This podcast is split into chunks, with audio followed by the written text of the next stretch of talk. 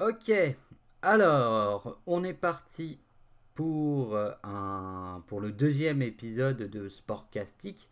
Donc oui, le podcast a un nom parce que j'étais obligé de le faire vu que encore m'a dit bah oui mais si vous voulez mettre euh, votre podcast en ligne il vous faudra un nom.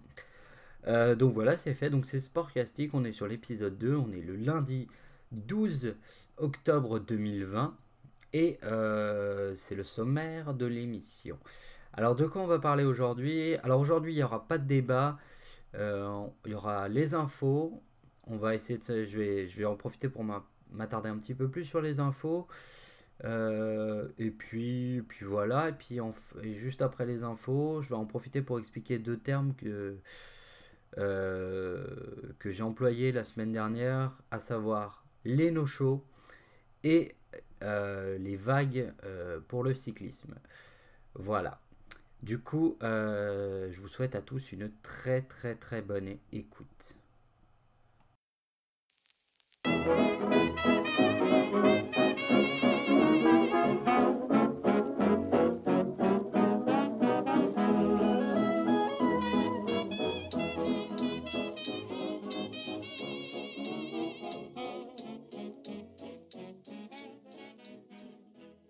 Ok, du coup on est parti pour les infos. On va euh, commencer par euh, le tennis et Roland Garros qui s'est clôturé dimanche. Euh, bah tiens, on va commencer par les hommes, une fois n'est pas coutume. Donc victoire finale de Rafa Nadal face à Djokovic. donc une victoire de Nadal qui prouve, selon moi, que bah évidemment, il, a encore le niveau. Hein. On avait des doutes. Alors, il y avait. Euh, est-ce qu'il va réussir à gagner Roland? Il y a le toit, il y a tout ça. Il y a, beaucoup de choses. Euh, et puis, il pleut. Et puis, on est en octobre. Et puis, voilà. Ben Nadal, il s'en fout de tout ça. Et puis, il gagne. Euh, franchement, j'ai donc j'ai regardé le match. Le match face à Djoko, Djoko a vraiment, vraiment pas fait une très, très grande partie. Hein. Euh, il a, il s'est fait un petit peu, euh, je sais pas, je sais pas. Il a attendu, il a attendu le match. Nadal, il était en super forme et euh, bon, bon déjà Nadal, la terre battue c'est sa surface, ça, bien entendu.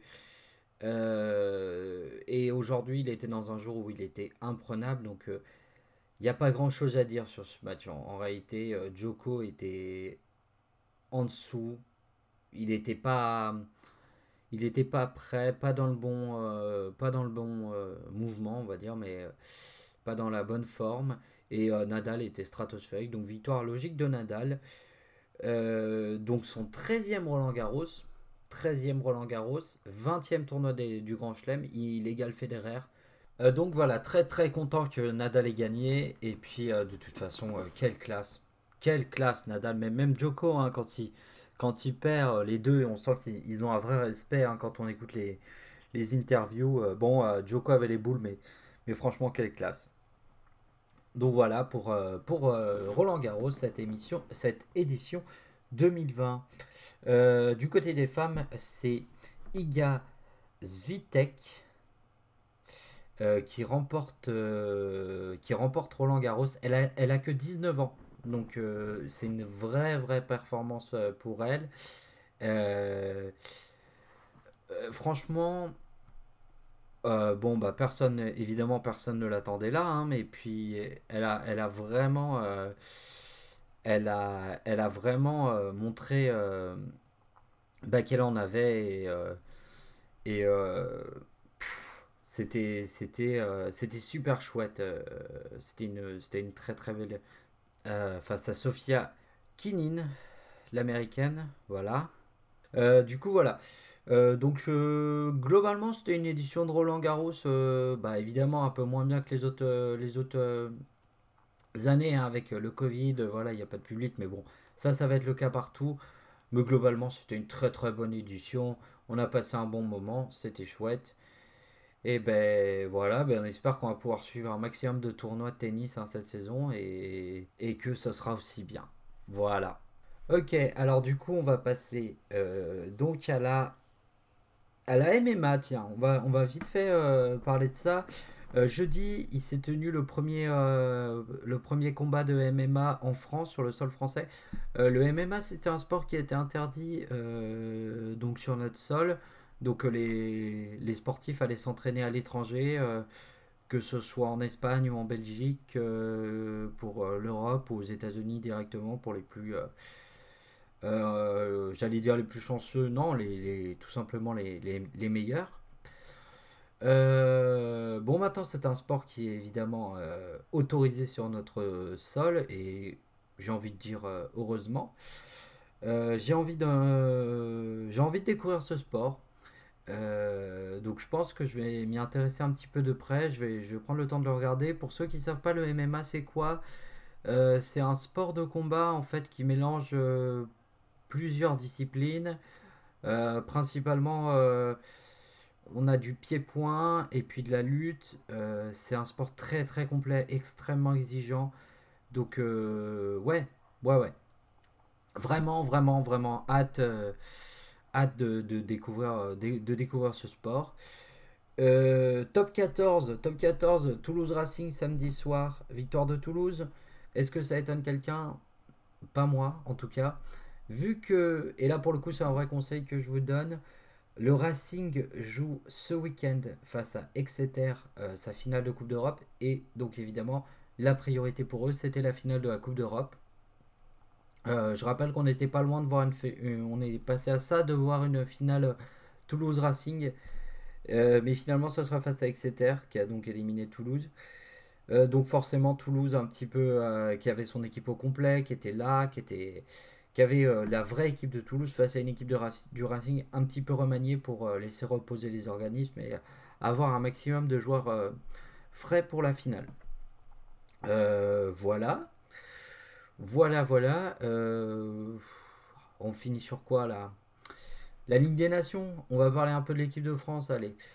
Euh, hier, alors, hier dimanche soir, je suis dégoûté.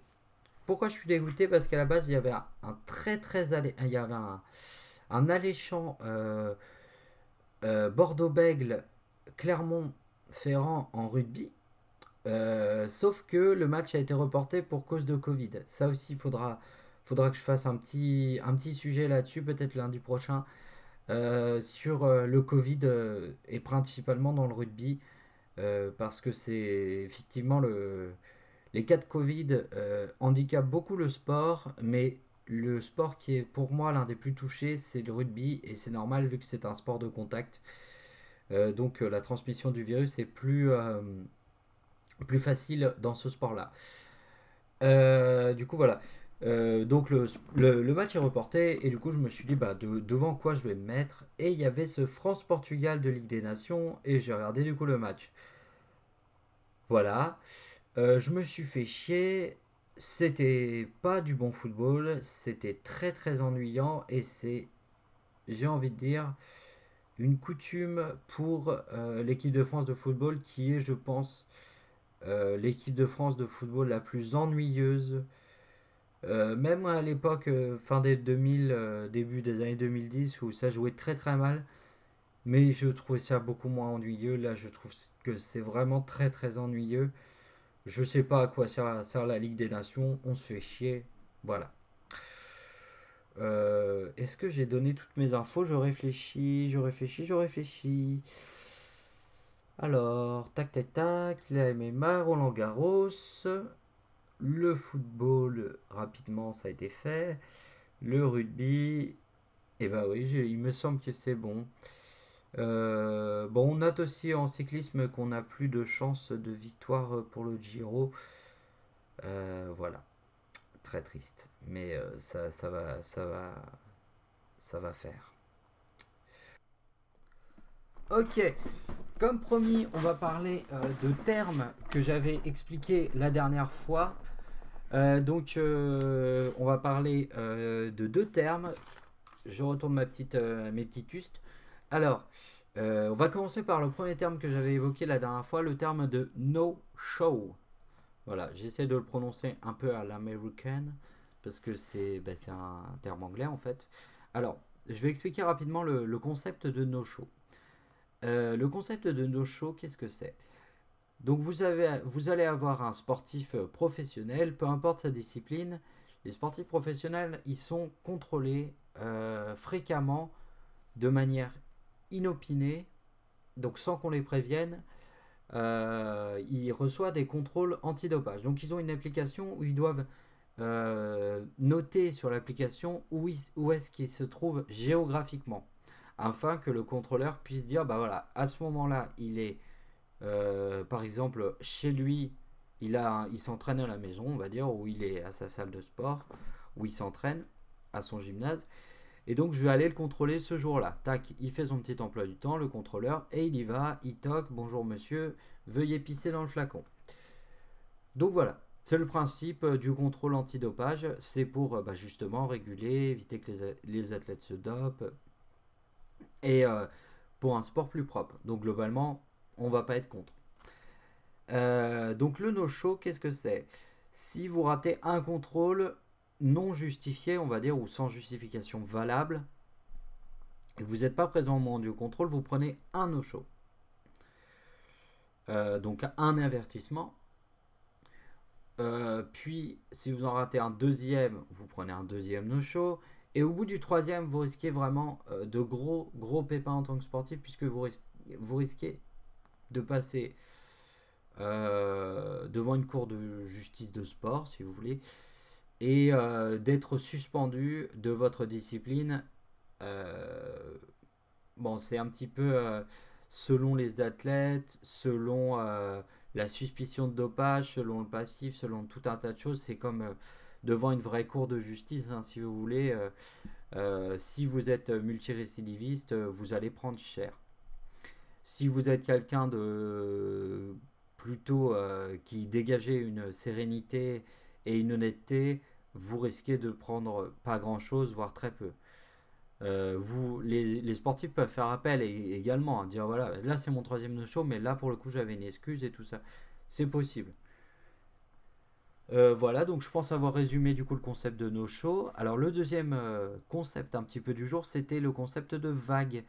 Alors le la vague dans le cyclisme, qu'est-ce que c'est?